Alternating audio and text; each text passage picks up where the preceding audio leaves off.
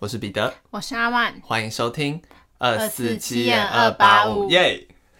今天是第四十九集，到了下周就是，今天是四十九集吗？嗯，应该是吧？你看一下，四十，标题的四十九集啊，但实际上这是第五十集了。对，天哪，我们竟然已经走到这一天了，该是时候为这个旅程画下句点。才五十几个，你好歹也说个一百之类的吧？没有了，我们会继续，我们会继续，在我们还没爆肝之前，你我们会继们现在就知道现在谁产生了 厌倦感，对，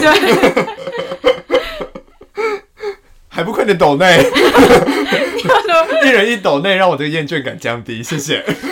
你的新鲜感要从金钱上才有吗？对对对对对对，欢迎厂商置入了，拜托。什么感觉？你觉得如果要厂商置入，我们适合接什么业配？你觉得呢？酸痛药膏，我会每天试试用，然后告诉他们或者一些保健食品之类的，对消化药、啊、维他命 C 啊之类的，对啊，保健食品，那就欢迎这些厂商置入喽。对啊。除此之外，我们可能或者是一些美食、美美食、哦，食物食物美食 App，可以，可以寄一些食品来让我们试对啊，我们吃，可以吃很多。真的吃很多。你全品相寄来，我都可以给出心得，而 我真的都会吃哦。好，那这不那不是重点，嗯 哎、那是重点。到底什么才是重点？我们讲的都是重点。好，我今天先跟大家分享，不知道大家看《鬼灭之刃》了没？没有，我没有看。你怎么没有看？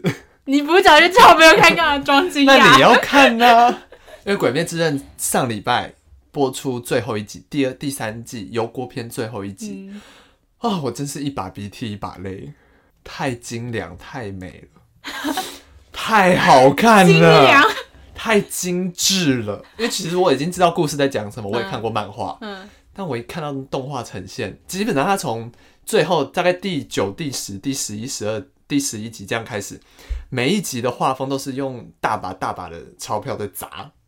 但我讲一个，前一阵子那个藏寿司有扭蛋，就是《鬼灭之刃》的，然后我想说。我只是为了吃寿司，如果我真的扭到，我就把扭蛋送给你。但我后来什么都没扭到。你真是的。跟大家说，我非常喜欢《鬼灭之刃》，不知道有没有讲过？你 好像讲过哎，我还我还是因为我平常都有跟你一起去扭扭蛋，所以我好像有印象。对啊，我的钥匙圈是炭治郎嘛。对啊，还是还是我跟你去那个什么华山那边，那时候有一对对对对，还有一个个展，对一个就那种扭蛋啊，玩的展，然后就扭，你就跟我说你要你想要一个钥匙圈，而且还要鬼灭之刃，然后我说好，那你就扭吧结。果我扭到我最不想要了。你最想要谁？我记得你那时候有讲，我因为我不熟里面的人物，我也忘了。那时候想要的可能跟现在想要的不太一样。哦，对对对对对。然后跟大家说哦，《鬼灭之刃》油锅篇播完了嘛，下一篇已经确定制作了，《刀匠村篇》。什么都。刀匠村篇所以到底什么是结局？无限城篇就是结局了。哦，对对对，刀匠村篇就会霞柱跟炼柱就会出场了，大大家请还有上弦四跟上弦五，欢，迎欢迎各位听众来跟我呼应。呃，接不上 哇。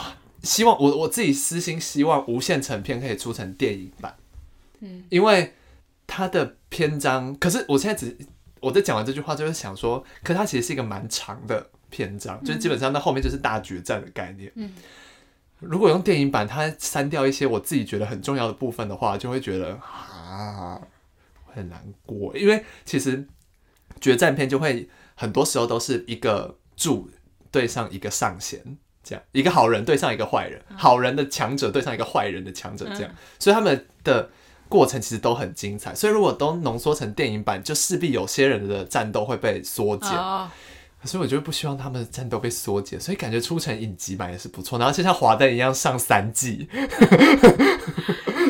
可是？啊，我有点不太喜欢这样一季一季出，会消磨我对没有，我每每一集都像是新的体验。说到华灯，华灯第三季要等好久哎、三月十八吗。对啊，等一个月，我觉得那个热度都快没有了。哦，对，原本预计是二月会上，是不是？，对，然后我那时候我忘记我听有一个我有一个朋友说他为什么会这样做，是重拍的。有的我听说有可能是因为 Netflix 想要再多赚一个月的订阅，哦，就是如果你一次上完，那有些想看的人可能订阅一个月就好。嗯可是他如果晚一个月上，刚好就可以让你再付一个月，然后你才会有下一季。我听完之后就觉得，哎、商业操作啊，商业操作很有道理耶，不愧是广告系的朋友，就是在读这些行销专业。对，所以就是跟大家推荐《鬼灭之刃好的，刚刚我都是以人在看粉丝》，还有一种眼神死的心态在看我。没有，我很认真听到，我很想了解，但我只是只不太懂。那请你回家做功课，我们下一集会抽考。你是另外一个节目讲动漫，为什么我也要看啊？我会在下一个节目质问你看一下未解之谜之类的。也是可以的。未解之谜好凭什看吗？么要抽考？让我待会讲的，你我下礼拜也要抽考。好啊，怕你啊！开始吵架，啊我们就会停在五还十集，限制我要抽考，怎样我啊？们就会停在五十级。吵，开始吵起来。对，大概是这样。要讲我最近发生，最近我跟我国中同学就是办了一个小聚会，这样子，就是几个好朋友就约出来，但真的很久没见，很久没大家几乎都到这样。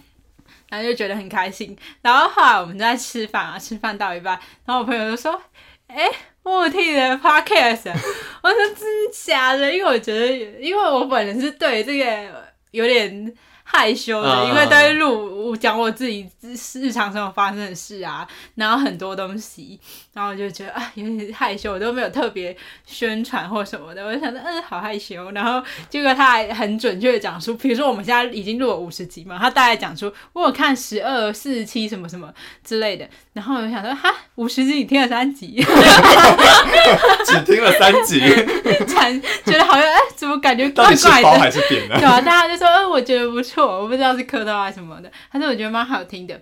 然后那时候他大家就是就开始互相讲说，哎、你知道他有录 podcast 吗？你知道吗？你有追踪吗？然后就开始觉得，我就觉得我好想找个洞钻进去哦。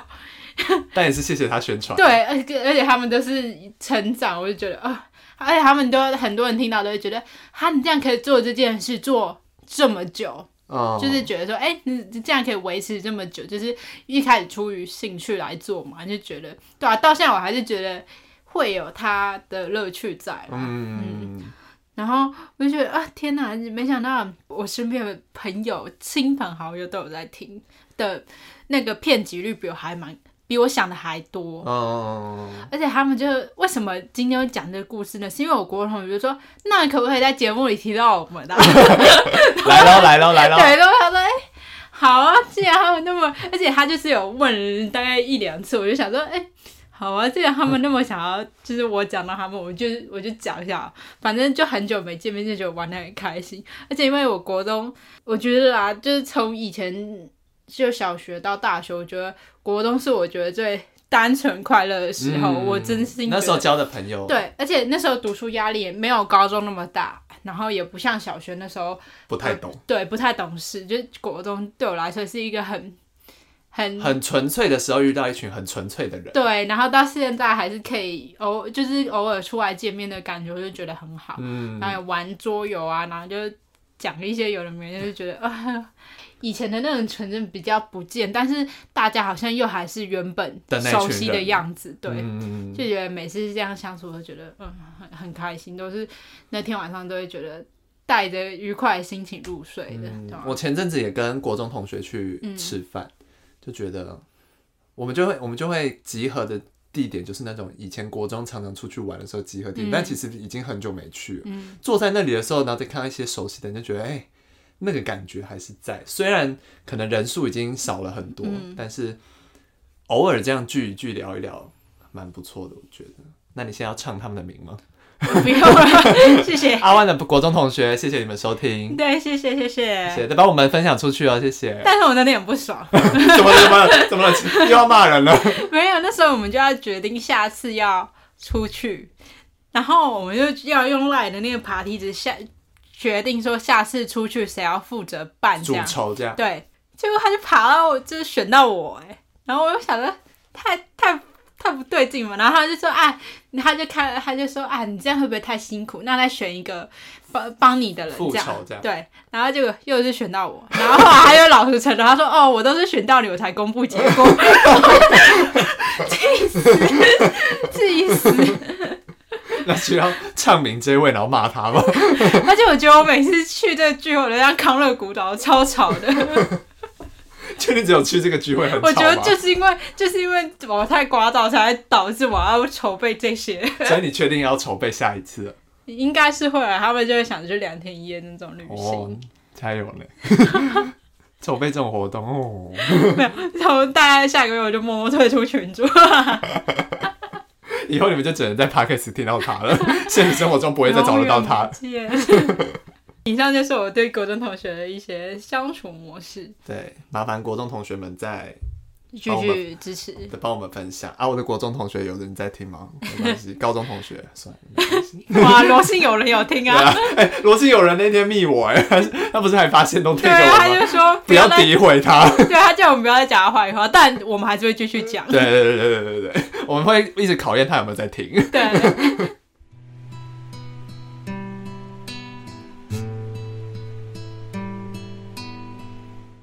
那接着我们就来讲今天的案件。好，我今天要跟他讲一个恐怖情人的案件。啊，我以为要说恐怖故事。恐怖情人的案件是来自台湾的案件。那这个案件的标题是洪国阳情杀四死案，所以一标题可以得知这个案件总共有四个人死亡。OK，时间是发生在二零零四年的一月五日，地点是台中市东区石家里的一个社区里。这天是发生什么事呢？这天凌晨一点多，突然间社区传出了一个巨响，有人跳楼了。发后来发现是有人从某一栋大楼的九楼的阳台跳楼，这样子。那看了一下地上的尸体，因为他是那种高处坠楼，所以其实冲击的力道很大。那他那个人已经当场毙命了。可是呢，有一点诡异的地方是，这个尸体的样态蛮不寻常的。他是双膝跪地，然后骨盆破裂，所以他是身体向前弯曲，这样等于他有点像是跪在地上的样子。可能很像是一个人在跪拜的人，或是在忏悔的人之类的。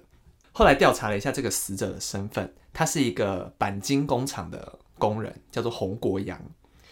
然后呢，发现他做了蛮不好的一些事，所以他那个样子可能是真的在忏悔或是什么之类的。你说他跳下来的时候就是跪着跳，他跳下来，可他着地的时候是跪着，然后往前倒，就像忏悔的样子，就不知道，所以很诡异的是这样。嗯，OK，那警方很快就到现场了嘛。警方在现场遇到了两个人，一个黄姓男子跟一个姚姓男子。那这两个人都说他们接到了屋主的求救电话，九楼那间房子的屋主的求救讯号、求救简讯而赶来。那我们把时间稍微往前提一点点点，就在这个黄姓男子刚刚接到求救简讯嘛，所以他就冲过来这个大楼，然后要去这个酒楼屋子里面找这个人。那他想跟屋内的人交涉嘛，这时候来应门的人就是刚刚跳楼的这位洪国阳。那洪国阳说他要找的那个人去上班了，可是，在开门的这个期间，他有听到房内。有一些很微弱的呼救声，可是洪国阳就立刻把门关起来。对，然后可是这个黄姓男子就不知道怎么办，所以他想跑下去楼下求救求援。这时候就遇到了也收到求救简讯赶来的姚姓男子，这样。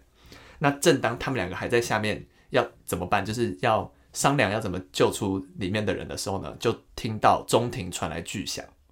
那这个巨响就是刚刚跟自己在交涉的洪国阳跳楼了，所以警方在现场看完尸体之后呢，就也要到九楼的现场去看一下发生什么事嘛。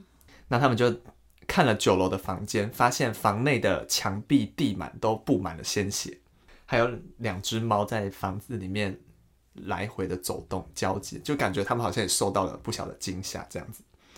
那其实现场的伤亡蛮惨重的，总共三个人死亡，一个人受伤。嗯现在跟大家讲一下死者的身份。第一位死者姚山云，她是这整个世界里面唯一的幸存者姚怡莹的姐姐。那第二个死者是黄文璇，她是姐姐的高职同学。第三位死者黄永宪是黄文璇的男朋友。那刚刚提到唯一的幸存者姚怡莹，正好就是洪国阳的女朋友，正牌女友。这样，在案发现场发现他们的时候呢，只剩姚怡莹还有微弱的心跳。嗯，他的脖子是鲜血直流，可是是他靠着自己最后的意识爬到大门，然后把酒楼的门打开，让来救他的人进来，这样子，然后他就失去意识，所以他就被送往医院了。他昏迷不醒了很多天，在终于在姐姐头七那一天苏醒了。嗯，但是因为他是喉咙、颈部这边有严重的受伤，所以他其实还不能说话。那他是靠着用写的方式告诉警方那一天晚上发生了什么事情。好，所以我现在就告诉大家那天发生了什么事。那我们把时间回到一月四号。那其实平常呢，姚氏姐妹就是姚山云跟姚怡莹，还有洪国阳以及黄文璇这几个人，他们原本是在外面是一起租屋的，住在一起。因为洪国阳跟姚怡莹是情侣，然后姐姐跟黄文璇是同学，这样。那在案发的一月四号，就是案发前一天，那天黄文璇的男朋友。呃，是因为要跟黄文轩他们一起吃火锅，所以才会来这里。那因为太晚而留下来，没想到就遇到这个杀身之祸。这样，那在那一天，其实姚怡莹就跟洪国阳有过剧烈的争吵，所以那天晚上，姚怡莹是没有跟洪国阳一起睡的，她是跑到姐姐的房间跟姐姐一起睡，然后还把房门反锁，等于她其实是有一点害怕的，嗯，那种感觉。但是到了一月五号凌晨一点左右呢，突然间房间的门被踹开，然后看到的人是浑身酒气的洪国阳。嗯，然后他手里拿着一把大的翻刀，另外一手拿着一把小的武士刀。哦，他去哪里弄来的？我也不知道。对，因为呃，据后来就是姚莹提到说，呃，她的男朋友其实生前就有这种把玩刀子的习惯，这样。然后其实呃。他收招的一些友人也都知道他有这个兴趣啊，所以他可能是会一些自己会自制一些刀子之类的这样。然后他呢就手持这两把刀嘛，就迅速走向了姚氏姐妹。接着他先对姐姐一阵乱砍，姐姐就是这个时候要奋力抵抗嘛。然后这很聪明的是，姐姐在抵抗的时候偷偷把自己的手机丢给妹妹，然后叫妹妹要把手机藏好，然后再继续抵抗。可是你也知道，一个女生跟对上一个酒气冲天的壮汉。很难抵抗这样子，所以在砍了姐姐几刀，然后姐姐就倒地嘛。接下来洪国阳就转向妹妹，就是自己的女朋友，然后也开始砍她。这样，这个时候呢，住在别的房间的皇室情侣，他们就听到一些尖叫声，然后就醒来，就发现不不知道发生什么事，就跑来他们房间看。结果一跑来之后呢，就被洪国阳盯上。嗯，所以洪国阳就立刻朝着这对情侣猛砍。嗯，对，然后也完全不听他们两个解释。那在这个时候呢，姚依莹已经因为惊吓过度昏迷了。洪国阳在砍完皇室情侣之后呢，就把他们两个人搬到皇室情侣的房间里面，然后再走回姚氏姐妹的房间，然后他先拿胶带封住姐姐的口鼻。没想到这个时候，原本因为失血过多而就是意识有点朦胧的姐姐，就突然又惊醒了，所以他就又开始抵抗。所以他那时候还没，他没有还没有过世，他这个人可能。意识很昏迷这样子，然后他就突然又开始抵抗。就洪国阳一看到他又开始抵抗之后呢，他已经杀红眼，他就用力把姐姐的头压在地上。所以这时候应该要装装昏迷，或者是装就是或是真的昏迷之类的。对，然后他就拿刀继续猛砍他的后颈，那个力道之大是导致他的牙齿被敲断，嗯，下颚也被压碎，嗯。那在行凶完之后，也把姐姐也搬到皇室情侣的房间，这样。那我们把时间稍微再快转，差不多到了早上七点钟，这时候刚才昏迷的姚怡莹醒过来了，然后她很冷静，因为她发现自己双手被反绑，然后嘴巴也被贴上了胶带，这样子，然后她看一下四周，就发现姐姐已经倒在血泊里面了，另外一对情侣也倒在附近，然后她就听到旁边的皇室情侣的黄文璇突然就是发出一些微弱的声音，然后说很冷。就是因为人失血过多之后就会失温，失温这样子，所以他就很冷。但是姚莹不敢轻举妄动，好死不死，他喊很冷的时候被洪国阳听到了，所以洪国阳就立刻，他发现黄文轩没死，他立刻上来补刀，然后他又怕他的男朋友黄永宪没死，他也立刻对黄永宪补刀，但其实黄永宪这时候已经过世了。这个时候的姚莹是见证这一切事情发生嘛？可是。他这个时候很冷静，他就像你刚说的，他要装死。嗯，不然的话，对对对，所以他就观一边观察着洪国阳的就是行动，一边偷偷用事先藏的那只手机求救。所以他就拨打了五通的无声电话到他工作的早餐店，还有他们家，他自己家里找他爸爸妈妈或是什么同事求救。同时，他也很厉害，他还发了求救简讯，就是内容都是打一些救命或是救我之类，然后呃发送给我们开头提到的黄男跟姚男。姚姓男子就是其实就是姚莹莹的爸爸，嗯，然后黄姓男子是姚莹莹的同学。在家的姚爸爸就接到了两通无声的电话，然后那个电话接起来之后呢，里面就只有微弱的呼吸声，然后就觉得很怪。但他之后就收到了女儿传来救命的简讯，所以他就立刻赶到女儿住处救人。那在另外一边，同样也收到了救命简讯的黄同学，所以也立刻赶去住处，才有了我们一开始说的那两个人发生的事情。这样，那接下来就是经开始验尸嘛。法医在经过验尸之后呢，就发现。尸体其实是一个惨不忍睹的状态。嗯，姐姐姚山云的尸体尤其比较特别，她全身十六处刀伤，致命伤是在后脑勺。那特别的点呢，就是她身上布满了黑色针状凸起点。那白话的讲，就是鸡皮疙瘩。哦，对。那一般来说，如果起鸡皮疙瘩，就是很快就会消退。这样，可是很怪的是，他的身上的鸡皮疙瘩一直到他死亡之后都没有消退。除此之外呢，他还有那种瞬间受到极端压抑而造成的胃跟肺的出血，嗯，然后他的双眼是很愤怒的瞪着外面这样子，然后膀胱的尿液也都排光，这代表他生前有受到极大的惊吓，嗯，等于他是吓死跟失血过多而死的这样。黄永宪的致命伤是从后颈的刀伤直接穿向肺部，所以他是直接这样子往下砍。然后黄文璇的致命伤是被砍到脑浆飞出去。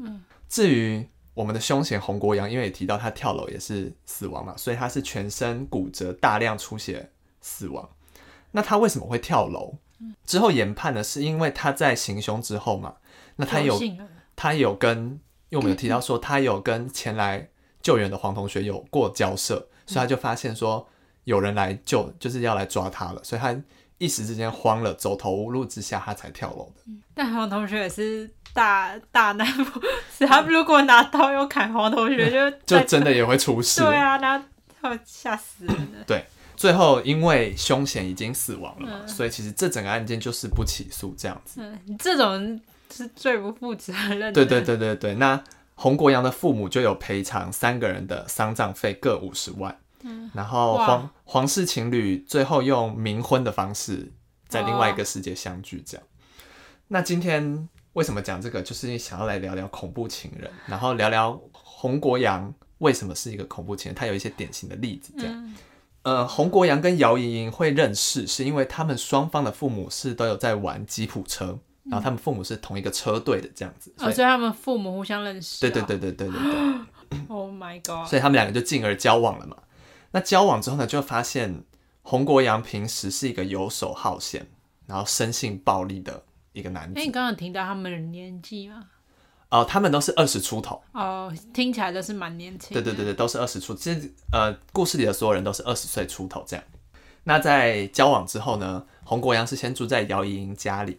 其实，在他们情侣之间难免都会有些争吵嘛。可是，在争吵的时候，洪国阳就会很常乱摔东西。发现，所以其实姚家的父母没有很喜欢洪国阳，嗯，那也有尝试说跟他自己的女儿说要不要分手这样，但是洪国阳说过，如果跟我分手，我会杀了你，太可怕，这种时候就还是得分手。就是大家可能会觉得说，就是小孩子嘛，会可能会意气用事，所以其实姚爸爸也有去劝过洪国阳说，如果要分手就和平分手，就是如果真的不适合，就不要勉强在一起这样。然后，但是洪国阳就跟他爸爸承诺说，他会改他这个脾气，这样子。所以姚爸爸想说，小孩子嘛，就是人应该是会改啦，什么之类的。但悲剧还是发生了，在案发的差不多半年前，这个时候呢，其实他的两个女儿都是有点那种会为爱冲昏头的那种类型，这样子，爱到咔惨死的那种感觉。所以他就姚姚家父母就觉得有点。你们有点不太成熟，所以他就叫自己的女儿就是搬出去住，就是靠自己的努力去生活，然后变成熟一点这样子。所以说，他们的两个女儿才会一起到外面租房子，才会有后来跟黄文璇他们一起租。然后因为跟洪国阳也在一起，所以他们几个就一起住在外面这样。但是因此，姚莹就对他的父母有点不满，就觉得为什么要把我赶出门？他自己会觉得他是被赶出门、被丢掉了的感觉，所以他就会转而更黏洪国阳。但没想到洪国阳对他非常冷漠，就有时候，呃，比如说他在外面。还没有找到打工或者什么之类，可能会需要跟红国阳借点钱或什么之类，红国阳就会跟他说：“你没钱不会少花一点吗？”什么之类的，这种就是很冷漠这样。这样子的同居生活反而没有让他们的情侣感情升温，反而急速下降。那爸妈的做法有点。有点有点强硬啦，嗯，而且感觉住外面没有看着又会少，就觉得好像看不到小孩小孩的情况。对，但他其实也没想那么多。对，那后面因为洪国阳他又不愿意分摊他们的房租，所以就被其他的室友要求说搬出去，这样是软饭男。对对对对，这一点其实也加深了姚依莹想要分手的念头。那其实。姚莹的姐姐姚山云也不喜欢洪国阳，她其实很多次都劝姚莹跟他分手，然后因为他觉得洪国阳就是一个不负责任的男人，于是这所以这一点其实让洪国阳非常不满，这也就导致了为什么他在杀大家的时候特别对姚山云特别狠哦，对，特别置他于死地，特别残暴这样。那在案发现场呢，有发现洪国阳的遗书，里面就有提到说。呃，这是原文，他就说我的个性就是想要的一定要得到，如果我得不到，别人也休想得到，甚至不惜杀了遗英，我也不在乎。哇，直到最后还这么……对对对对，然后他有提到说，他三年来跟姚莹莹的感情都没有得到父母的认同，让他心灰意冷。这样，就他等于他付出了他的所有，但还是没有得到回报。然后最后呢，他就说他对不起爸爸妈妈，他过不了这个情关。然后他还说：“怡英，我爱你。”对不起，怡珍。哎，这时候问题来了，怡珍是谁？因为这整个案件都没有出现怡珍，所以这也导致案件一开始原本大家以为怡珍是洪国阳的小三，嗯，而且还是一位有夫之妇，嗯，大家都说其实是这个点才是导致姚莹想跟洪国阳分手的原因。但是呢，后面经过了调查，这位怡珍只是洪国阳的一个朋友，他的确是一个有夫之妇，但他他们夫妻俩都认识洪国阳，嗯。所以他有点像是洪国阳的一个可能交心的朋友这样，就是洪国阳有烦恼的时候会去跟怡珍大吐苦水或什么，对之类的这样子。甚至在案发的前一天，洪国阳有打电话给怡珍说他想要报复姚怡嗯，但是怡珍就劝他说不要冲动，要冷静。但是没想到这个悲剧还是发生了这样。那说到这里，大家就会问，为什么没有杀了姚怡莹？难道是因为？他没被发现，还爱着他吗？或是没办法痛下杀手吗？但其实就是像你刚刚讲了，他没发现姚莹莹没死。嗯，对，就是所以如果说今天他发现姚莹没死，他一样会去补刀。嗯，对。那这其实就是整个案件的大概流程。最后补充一些小点，在案发事件之后呢，也有出现一些灵异事件，就是呢，姚家父母要去他们姐妹家中整理遗物嘛，首先就遇到了电梯的按钮一直。按不下去，就是怎么按都没有反应。可是姚等到姚爸爸按的时候就有反应了。然后呢，姚山云他的个人电脑就是一直没办法关机。再来就是他姐妹代步的一个机车，就是怎么样都发不动。那发不动就只好留在原地。那他们家人是推测，应该是舍不得离开才会这样子阻止。再来呢，就是有人传言说洪国阳是双性恋，怎么说呢？因为在验尸的过程中，发现他有脱肛的现象，但是虽然就是高处坠楼本来就会有这种现象，但是他的肛门扩张的特别大，所以不排除他在军中有同性的情人。嗯，但是这一点在后面也被证实是没有这件事这样子。那这大概就是这整个案件的一个流程。讲这个案件呢，就是想要跟大家说，恐怖情人有一就会有二，所以你在发现苗头不对的时候，就要赶快离开了。嗯。但我觉得那对情侣真的是最衰的就是黄姓情侣。对啊，而且我觉得这种分租哦，就是很如果你遇到的好人，那生活很开心很棒，你遇到好室友。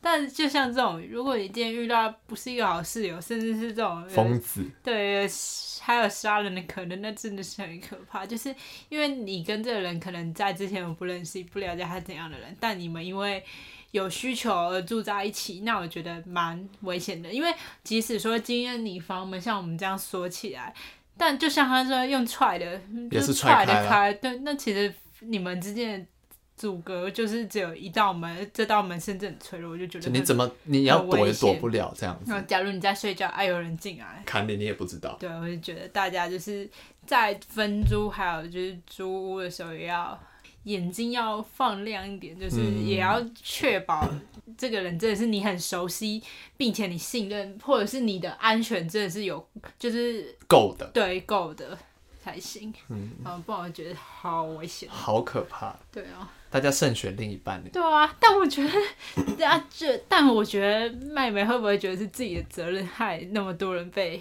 杀害？就是妹妹是唯一幸存的人，但我觉得这罪恶感也是蛮大的，就是愧疚感吧。嗯因为毕竟是原本是她男朋友，男朋友最后会死掉，那这个愧疚感要给妹妹承担了。对啊，但其实也不能怪她啦。但我觉得这种情况就一定大也会有些人说啊，妹妹自己有问题呀、就是不分手。但我觉得这就是检讨被害者，哦对，谁知道他这这就是就是他们这段感情，只有他们自己知道嗯要怎么处理，这样子。只是男生选择了一个最不适合的方式处理。啊，唉，祝福大家新的一年找到好伴侣，对，找到 祝福大家温和的伴侣。就是精神状态正常、健康的另一半。嗯，好，祝福大家，谢谢大家。我们今天节目就到这边结束了。我是彼得，我是阿万，我们下次见，拜拜